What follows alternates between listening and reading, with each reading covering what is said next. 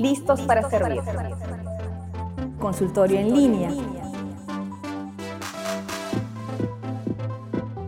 Nuevamente bienvenidos a un programa más de Listos para Servir. En esta ocasión, eh, recuerden que tienen ustedes oportunidad siempre de preguntar. Estamos atentos a sus preguntas.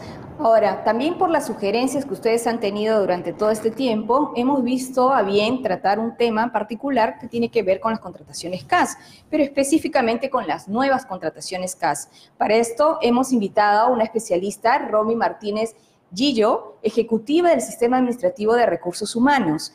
Ella es la que ahora nos va a despejar y nos va a apoyar con cada una de sus consultas. Bienvenida, Romy. Hola, Carmen, ¿cómo estás? Dinos, eh, ¿dentro de qué marco eh, o qué ley se apoya para poder desarrollar este tipo de contrataciones nuevas? Sí, en realidad esto se da dentro del decreto de urgencia 014-2019, aprobado por el MEF, donde se da la ley de presupuesto para el sector público para el año 2020. En este marco, eh, cada vez que una entidad pública del gobierno nacional y gobierno regional quiere incrementar el presupuesto correspondiente a la específica del gasto del CAS, va a tener que antes eh, pedir una opinión favorable a servir. Ah, perfecto.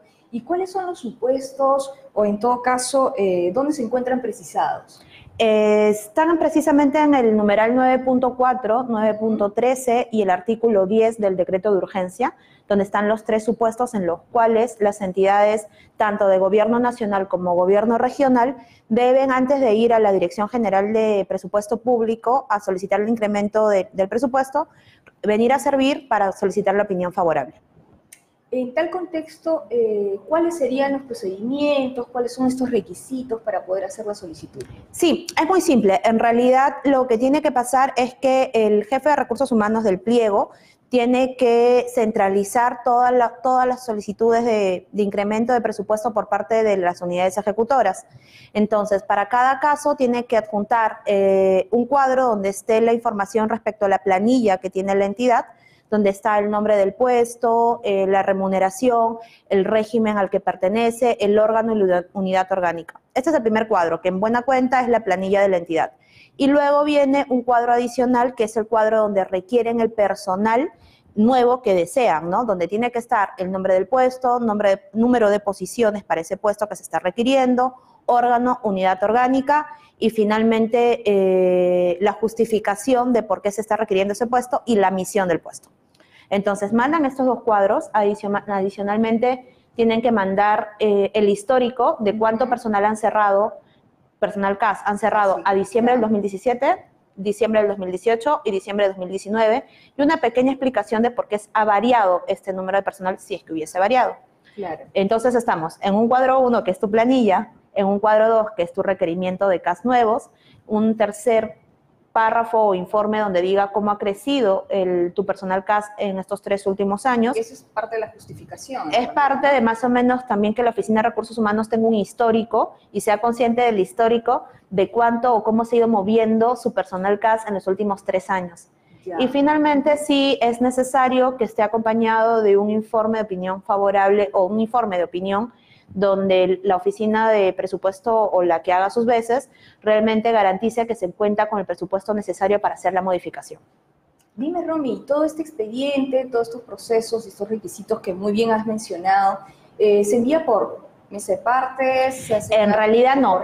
El primer pedido se hace a través de la máxima autoridad administrativa del sistema de gestión de recursos humanos, que en esta ocasión viene a ser el secretario general o el gerente general, y en este oficio él coloca quién es el representante de la entidad, el correo y el teléfono para que las comunicaciones a partir de ello se realicen a través de este contacto.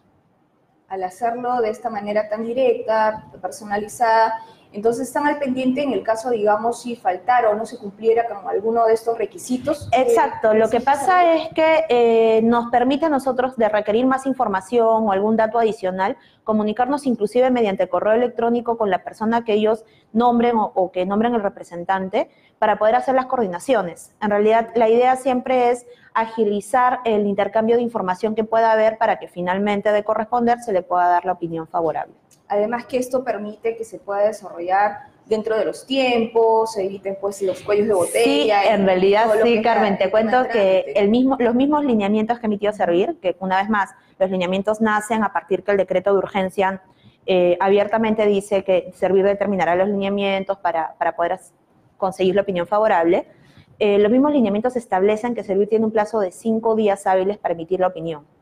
Ah, eh, entonces, cinco días hábiles es un tiempo bastante corto. La idea es la idea siempre ha sido agilizar eh, la información, pero claro, estos días se van modificando dependiendo. Por ejemplo, si yo al tercer o cuarto día eh, me comunico con la entidad y le digo que le falta algún tipo de información, una vez que me remite la, la información por correo electrónico, vuelve a correr los cinco días, ¿no? Perfecto, se hace un alto cada vez que se quiera este, pulir, en todo caso, precisar la información para poder continuar con el proceso. Efectivamente, eh, sí, porque además los criterios que analiza Servir son varios, ¿no? O sea, la información que nos remiten pasa a ser evaluada por parte del equipo técnico de Servir. Eh, estos requerimientos, bueno, aparte del tiempo que me dices de cinco días, eh, que ellos ya tienen que esperar una respuesta favorable, estos requerimientos necesitan, ¿hay algún lugar donde se pueda ver exactamente cuáles son estas pautas? Sí, en realidad eh, los lineamientos que nosotros hemos aprobado, que están en la página web de Servir, este, tienen los datos que, se requiere. Como te digo, son en realidad son cuatro cosas, ¿no? Es el oficio que tiene estos esta cuatro información, que es el cuadro de tu planilla de personal, el cuadro de necesidad personal, donde pongas los datos de qué tipo de personal es el que estás requiriendo CAS, eh, la información respecto a cómo has cerrado el tema de tu dotación o de tu personal casa en los últimos tres años y finalmente la opinión de OGPP de tu, de tu entidad diciendo que existe esta disponibilidad presupuestaria. Muy bien, Romy. Bueno, te comento, estamos en un espacio eh, interactuando, una consulta en línea y acá justo tenemos una pregunta, ¿no? Esta pregunta la está diciendo Milton Villena, eh, nos pregunta, ¿este procedimiento incluye a los gobiernos locales y distritales? No, el numeral 9.4, 9.13 y el artículo 10 eh, a los cuales hace referencia el decreto de urgencia solamente aplica para los pliegos de gobierno nacional y gobierno regional. Muy bien. Eh, igual invito a que sigan preguntando. Estamos aquí con Romy Martínez Gillo, ejecutiva del Sistema Administrativo de Recursos Humanos, para los que recién se han insertado con nuestras consultas en línea. Continuando con, el tema, porque estamos hablando todo lo que es contrataciones nuevas, ¿no? Y eh, dentro de este marco necesita hacerse las consultas y el proceso a servir. Para eso está Romy aquí presente, para despejarnos cada una de estas dudas. Dentro de esto, dime, eh, ¿Qué se persigue con este paso previo para la contratación del personal CAS? En realidad, eh, este es un primer ejercicio eh, de planificación de recursos humanos para las oficinas de, las entidades públicas, las oficinas de recursos humanos. ¿Por qué? Porque este ejercicio obliga, eh, como es el, cambio o el incremento del presupuesto respecto al personal CAS, y que en el caso de, de pliegos de gobierno nacional y regional solamente se puede hacer hasta determinada fecha, que es el 14 de febrero, entonces obliga a las oficinas de recursos humanos a tener un adecuado planeamiento respecto al personal CAS que van a requerir durante todo el año. Entonces, eh, es un primer ejercicio que lo hacemos en el marco de la ley de presupuesto del 2020. La idea es un poco también ver qué, cuáles son los criterios que va a tomar Servir para poder analizar y ver si es que corresponde no una opinión favorable. en realidad hemos usado básicamente dos criterios que está relacionado a cómo, es, cómo está compuesta la entidad, dígase cuánto personal tiene dedicado en órganos de línea y cuánto personal tiene dedicado a órganos de apoyo y asesoramiento. En buena cuenta. Lo que vamos a hacer es que una vez que recibimos la planilla, automáticamente, según ROF, determinar eh, qué área corresponde a qué tipo, si es línea, apoyo o asesoramiento, y lo que vamos a tratar de resguardar es que se cumpla este porcentaje de que no más del 30% del personal debería estar en órganos de apoyo y asesoramiento, y no menos del 60% del personal debería estar en órganos de línea. Entonces, ¿qué sucede? Si hay una lógica en cada Hay una lógica y es que en realidad la entidad debería tener más personal en lo que es el core, pues lo que es la función misional de la entidad. Entonces, sí, por supuesto, y por eso queremos recordar el 60% como mínimo. Entonces, digamos, si se presenta una entidad que manda su planilla, hacemos el análisis correspondiente y determinamos que tiene 40% de su personal o 45% de su personal dentro de lo que son los órganos de apoyo y además en su solicitud de personal está pidiendo más personal para el órgano de apoyo, probablemente en esa lógica, según los lineamientos que hemos emitido, corresponderá decirle que no procede esa solicitud. Claro, por supuesto, porque no está dentro del requerimiento o la necesidad. Eh, exacto, pero siendo este también un primer ejercicio, la intención no es que si viene la entidad con 45%, decirle automáticamente tienes que reducir si así a 30, simplemente se le va a negar el adicional que está pidiendo. Claro, ¿no? Y supongo que con las explicaciones del caso, claro. mencionándole, ¿no? Por qué motivo se ha negado esta solicitud. Continuando con las preguntas, tenemos eh, una pregunta de Laura Villar, el análisis incluye los CAS con sostenibilidad y también los temporales. En realidad, el análisis económico de estos CAS corresponde propiamente al Ministerio de Economía y Finanzas. Nosotros lo que vamos a hacer es el análisis respecto al modelamiento, como comentaba hace un rato, eh, modelamiento de la entidad. Es decir, precisamente resguardar que este 30 y este 60% se esté cumpliendo y el hecho de que eh, se esté cumpliendo también el, otro criterio adicional que tiene que ver con que no más del 10% del personal debería corresponder a acciones complementarias, dígase acciones propias de secretariado o de conserjería o de los mismos temas o los mismos, el mismo personal que hace las veces de chofer, ¿no? Eh, ¿Es suficiente con que Servir emita lo favorable para que ya puedan publicarlo en las convocatorias CAS? No, definitivamente esto es un complemento a lo que hace o hacía propiamente el MEF como análisis cada vez que una, cada vez que una entidad solicitaba o solicita eh, la creación de un registro en el AIRS o en el aplicativo informático de recursos humanos para el sector público. Esto es complementario, es previo. Una vez más, lo que nosotros analizamos es la, es la conformación de la entidad en cuanto a apoyo y a línea y también analizamos el tema de cuánto, qué porcentaje del, personal está dedicado a funciones complementarias.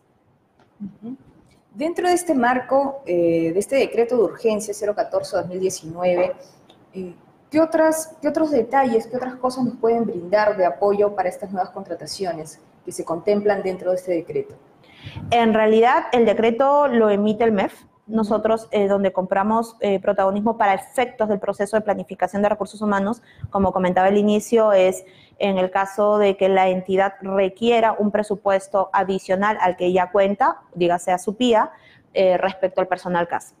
Entonces, eh, si la entidad entra en un supuesto donde hace su proyección anual y ve que necesita un presupuesto adicional para poder llegar al año con el personal CAS que tiene, lo que va a, lo que va a tener que hacer previamente es el análisis de para qué estoy pidiendo un presupuesto adicional, para qué puestos y enviar esa información a Servir para que Servir pueda analizarla en base a estos dos criterios que te comentaba. ¿no? Y recién puedan presentarlo. Y recién con eso es que el, la misma, el mismo decreto de urgencia lo establece, es que ese informe favorable de Servir regresa a la entidad y es la entidad la que lo presenta junto con su informe a la DGPP. Perfecto, por ese lado ha quedado claro. Continuamos con las preguntas. Tenemos una pregunta de Flor Tupto. Dice, eh, ¿Las universidades públicas están comprendidas en este procedimiento? En realidad sí. Las universidades públicas también, también están comprendidas en este procedimiento. Lo que tienen que hacer es lo que ya hemos comentado, ¿no? Eh, si es que requieren un presupuesto eh, adicional al que ya tienen de apertura para este año, en lo que presenta al presupuesto de, la específica del gasto de CAS, lo que tienen que hacer es mandar el informe a servir con lo, que comentaba al inicio, los dos cuadritos de planillas y, requerimiento adicional, más el informe de la oficina de presupuesto dando, eh, dando la opinión que si cuentan con la movida presupuestaria o para poder hacer el movimiento presupuestal y finalmente su histórico de los tres últimos años. Simplemente el número de con cuánto personal CAS han cerrado a diciembre de 2017, 18 y 19 y más o menos la justificación de por qué se ha dado ese movimiento. Así como, eh, como para que nos quede un poco más claro, dijimos en un primer momento, gobiernos locales, regionales, distritales no entran. No entran. Bueno, las universidades sí. ¿Qué otros podemos este, ver que sí puedan participar o solicitar? claro, en realidad son todos los, como comentaba al inicio, son todos los pliegos de gobierno nacional y todos los pliegos de gobiernos regionales. dígase en caso de gobiernos regionales, son los gobiernos regionales efectivamente, y en el caso de gobierno nacional estamos hablando de los ministerios, estamos hablando de todo, toda aquella entidad que constituye un pliego, ¿no? Muy bien. Eh, recuerden, estamos atentos a cada una de sus preguntas. Me informan que hay una más. Sí, efectivamente. Alexis Cáceres Rodríguez. ¿Cómo se presenta la información ante servir digital o formalmente? Bueno, esto ya lo habíamos mencionado, pero sería bueno volver a recalcar para que quede claro. Sí, efectivamente, Carmen, la información la manda la máxima autoridad administrativa de la entidad, dígase, como mencionaba en, en, algunos casos, será el secretario general, en otros casos será el gerente general, y lo que hace es remitir la información que es preparada por la Oficina de Recursos Humanos. La Oficina de Recursos Humanos tiene que preparar este primer cuadro respecto a las planillas de la entidad, el segundo cuadro que tiene que ver con el requerimiento de los nuevos puestos CAS que va a requerir, la información respecto al 2017, con cuántos CAS cerró en el 2017, con cuántos CAS en el 2018, con cuántos en el 2019, hacer una, suerte de sustento de por qué ese movimiento de los casi es que corresponde. Y finalmente, eh, la, opinión, la opinión de la Oficina de Presupuesto diciendo que es válida esta modificación presupuestaria o que sí se cuenta con los recursos para hacer esta modificación. Muy bien, entonces este, hemos recalcado sobre estos temas la forma, cómo vamos a solicitarlo, eh, no solamente la forma, los tiempos, que también eh, vemos que es muy interactivo, está cinco días, es un tiempo dable para poder avanzar dentro del proceso de los intereses de solicitar nuevo personal con nuevas características dentro de las contrataciones CAS. Carmen, de repente precisar un poco en qué situaciones no viene para la opinión favorable de servir. Exacto, veamos. Este, sucede que, muchas veces ustedes eh, como entidad pueden tener un presupuesto o un presupuesto inicial de apertura que sea, por ejemplo, por decirles algún número, 30 millones de soles para todo el año.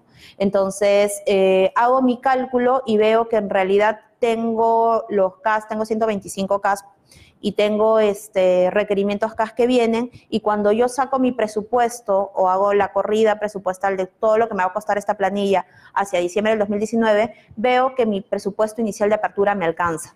Si es que mi presupuesto inicial de apertura me alcanza o no voy a necesitar una modificación presupuestal, en ese supuesto en realidad no habría necesidad de venir previamente a servir, sino que simplemente hago los requerimientos de la, para, que se creen estos, registros en el aplicativo IRS de frente con el MEF. Es decir, solamente se viene a servir en el caso de que se requiera un incremento de presupuesto respecto al personal CAS. Quedó, quedó claro por ese lado.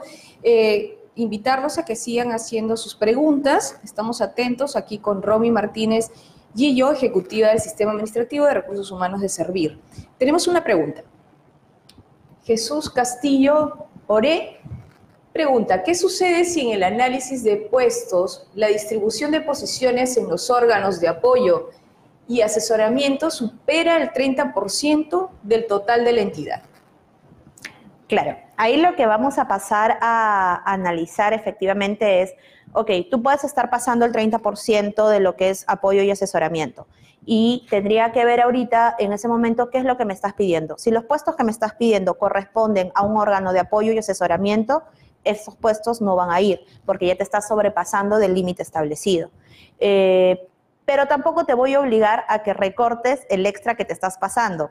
Por ahí no vas. Simplemente es para efectos de analizar el pedido que me estás haciendo. Yo hago el análisis de tus porcentajes solo para efectos de analizar el pedido que me haces. Entonces, probablemente si tú te estás pasando del 30% y me estás pidiendo puestos para órganos de, apoyo y asesoramiento, no te los voy a dar. Si te estás pasando el 30%, pero me estás pidiendo puestos para eh, los órganos de línea, entonces sí corresponde. Eh, igual, el cuadro, el cuadro donde ustedes van a poner eh, los puestos que están requiriendo, te pide también que pongas cuál es la misión del puesto y cuál es la justificación de la creación de este puesto que debería justificar, eh, por ejemplo, en un incremento de funciones de manera, de manera temporal, o podría ser una modificación del ROF, o eh, un incremento de actividades. En el caso de que se justifique una mejora o una mejora de la calidad de, servicio, lo que estamos pidiendo es que me pongas o que pongas en el, en, dentro de la justificación cuál es el resultado que se busca Por ejemplo, si estoy tratando de mejorar la calidad del servicio, yo debería poner ahí, eh, incrementar la satisfacción de mi cliente o de mi usuario o del ciudadano que se acerca a la entidad en un 10%. Entonces, eso es lo que me permite a mí darme cuenta que realmente tiene justificación el pedido que están realizando. Muy bien, Romy, eh, quedó clara, la, muy precisa. Gracias, Romy. Tenemos una siguiente pregunta, así es. Esta vez es Leslie Depp. Ella nos pregunta, ¿los porcentajes sin mención dónde se encuentran regulados? Eh, sí, los porcentajes que estoy mencionando en realidad ya vienen de una práctica anterior que tiene que ver un poco con el tema de, cómo, cómo, puedes ir modelando tu organización y vienen también un poco de los porcentajes que se utilizan en el marco de la 30057, la ley del servicio civil, para modelar la entidad. Eh, ¿Dónde los hemos normado para efectos de hacer este análisis? En los lineamientos que ha emitido Servir. Los, lineamientos están en una resolución de presidencia ejecutiva que prueba estos, estos lineamientos, los pueden encontrar en la página web de Servir y ahí están regulados ambos porcentajes, tanto el del 30 como el 60% que comentaba hace un momento, así como el 10% para, para actividades complementarias que vienen a ser las de secretaria, eh, conserje o chofer que comentaba hace un momento. En esta dinámica dentro de servir, entre la cantidad o lo que fluye de solicitudes y las personas que están atendiendo, ¿cuál es el porcentaje de la demanda Sí, en realidad. Hay épocas en las que. sí, eh, hay un tema adicional acá que, vuelvo a recalcar. Esta es la primera vez que en realidad desde Servir estamos brindando opinión técnica previa a lo que quiere decir el incremento de un presupuesto respecto a un, personal, que este caso es el personal CAS, ¿no? Y también creo que muchas oficinas de recursos humanos va a ser la primera vez que van a tener la oportunidad de participar en lo que es la planificación del presupuesto de personal. Eh, no va a poder ser que la oficina de presupuesto este año eh, determine o pueda hacer movimientos de partida si es que previamente no hay un análisis de la Oficina de Recursos Humanos. Desde el ente rector, en, conjunto con el Ministerio de Economía y Finanzas, estamos generando este espacio para que las oficinas de recursos humanos puedan realmente eh, ejercer este, este proceso de planificación de recursos humanos. Creo que es una oportunidad muy bonita para que los jefes de recursos humanos y las mismas oficinas logren empoderarse en lo que es la planificación del personal o las necesidades de personal dentro de las entidades públicas. Claro que sí, entonces es una experiencia que estamos este, nosotros acompañándolos como servicio en este año, ¿no? Y, perdóname, no te respondí la pregunta. Claro, entonces, ¿cuál es la afluencia de pedido? Eh, como te digo, es la primera vez que estamos participando o que estamos eh, entrando también como ente rector a lo que es la dotación de, dotación de personal CAS, entonces, siendo así, eh, lo que hemos hecho hasta ahorita, desde el 2 de enero, es atender consultas. Hemos recibido eh, en la oficina a más de 10 entidades desde el, desde el 2 en realidad, para poder atender estas consultas a través de reuniones. Porque claro, es, un es también una, nos damos cuenta que es, son pocas las oficinas de recursos humanos que han venido haciendo esto, pero ahora la misma norma los lleva a hacerlo. Entonces, todas están muy emocionadas por poder implementar este tipo de procesos, ¿no? Eso es bueno, eso es bueno realmente apostar y acompañarlos en este proceso, en esta inquietud. Tenemos una pregunta, justo en este momento, sí, Jerry Flores nos está informando, nos pregunta, ¿están incluidos los requerimientos CAS para puestos de acciones complementarias o temporales? Sí, claro. En realidad no, olvidemos que también la naturaleza de las contrataciones CAS son temporales.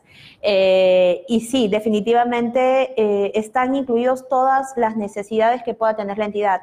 En la medida que la entidad requiera de puestos que realicen acciones complementarias, entonces estos van a estar incluidos dentro del requerimiento. Lo único que sí es que vamos a hacer bastante eh, críticos o bastante también, nos vamos a tener mucho cuidado en estos porcentajes que te comentaba, ¿no? La idea es que las oficinas de recursos humanos empiecen también a tener un poco de conciencia de cómo se distribuye su entidad hacia adentro. Exacto. ¿Qué porcentaje realmente tengo dentro de los órganos de apoyo y asesoramiento y qué porcentaje realmente tengo dentro de los órganos de línea?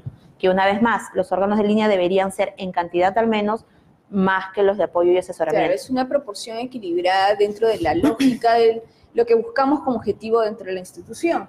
¿no? Entonces, eh, realmente respetar o tomar en consideración estos porcentajes es algo que debemos tener muy en cuenta. Eh, muy bien, Romy, dinos qué otra cosa puedes mencionar en este, ya que es, como tú dices, el primer año que estamos este, mencionando, ¿qué otras cosas han surgido en este En realidad, que eh, podido detectar? Tomar en cuenta un poco los plazos, ¿no?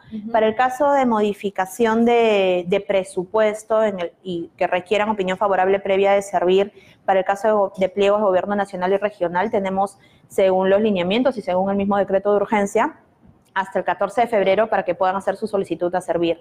Para el caso de gobiernos regionales y la específica de gasto referida a otros CAS, este, tenemos desde el 8 de abril hasta el 3 de septiembre. Y para el caso de aquello que tenga que ver con eh, recursos directamente recaudados, RDR, si las entidades tienen a partir del 2 de enero hasta hasta que acabe el año para hacer la solicitud de las, de las modificaciones o solicitud de la opinión favorable previa a servir para la posterior modificación. ¿no? Entonces, sí tener en cuenta los plazos, eh, a las oficinas de recursos humanos y a los jefes de recursos humanos que estén viendo eh, puedan puedan eh, conversar con sus oficinas de planeamiento y presupuesto para que tomen en cuenta que tienen que, tienen que tomar en cuenta la opinión de la Oficina de Recursos Humanos previo a hacer la, la conversación o hacer o requerir, hacer requerimiento de modificación al MEF, ¿no? Una vez más, las fechas es 8 de febrero para el caso de pliegos de gobierno nacional y regional, eh, para el caso de otros, otros gastos CAS, para el caso de gobiernos regionales, es desde el 8 de abril hasta el 3 de septiembre, y finalmente todo lo que tiene que ver con recursos directamente recaudados, las modificaciones que se requieran para el caso de contrataciones para incremento del presupuesto para contrataciones CAS, va desde el 2 de enero. Muy bien. Eh, ¿Tenemos una pregunta? Sí, así es. Jimmy Velázquez pregunta, ¿cómo se debe justificar el incremento de la dotación? Yo siento que me están pidiendo las fijas. Sí. Este, la fija para que me den la opinión favorable. Eh, en realidad, vamos, eh, ¿a quién le corresponde hacer el sustento de incremento de, de personal CAS? No es a otro más que el área usuario. Eh, por eso es que mucho tiene que ver con el trabajo que haga la Oficina de Recursos Humanos para solicitar esta justificación al área usuaria. Como comentaba, por ejemplo, si estamos hablando de una oficina de asesoría jurídica donde tiene un pasivo de expedientes que atender desde años anteriores, entonces probablemente, eh, esto sí justifique que se incremente de manera temporal eh, por un incremento de funciones, que se incremente el personal, ¿no? No sé, analistas legales o lo que corresponda. Eso podría ser un sustento. Otro sustento es la mejora de la calidad de atención. Si yo quiero mejorar la calidad de atención, podría ser que yo diga que necesito tal perfil y entonces, pero ¿cuánto quiero mejorar esta calidad de atención? O sea, también tengo que, dentro de la justificación, colocar cuál es el logro, que es, el logro esperado o el resultado esperado para poder, este, hacia el próximo año, evaluar si es que realmente este incremento de personal justificó eh, el resultado que quería obtener, ¿no? O si se logró. Entonces, es algunos de los tips que podrían ser. Muy está excelente tener las fijas, como tú bien dices. Las fijas. muy bien, para este proceso. Tenemos una última pregunta. Brian Espinosa. Él nos consulta, ¿las unidades ejecutoras de salud ingresan en esta medida? En realidad sí, tendrían que ser, como digo, ojo, hay que tener algo, algo claro acá. Entran todas las unidades ejecutoras, pero a través de su pliego.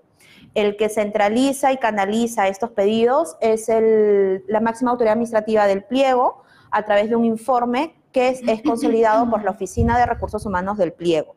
Entonces, sí, en realidad sí, ¿no? Muy bien, muy bien, Romy. Eh, mencionar, a ver si tenemos alguna otra pregunta. No, parece que no. Igual, no se olviden que tenemos nuestro sistema CESI. Cualquier otra consulta que haya quedado eh, sin poder responder, en este caso, por nuestro especialista, vamos a hacerlo a través de este sistema. Agradecerles una vez más por su sintonía, por estar presente con nosotros. Recuerden que vamos a estar siempre atentos en el Facebook colocando los temas de interés. Sugiérannos también nuevos temas. Agradecerles también a Romy, en este caso, Romy, gracias por venir. Ella es ejecutiva del Sistema Administrativo de Recursos Humanos, que nos ha dado la facilidad para darnos, en este caso, las fijas. Y recuerden que todo servidor público tiene que estar listo para servir.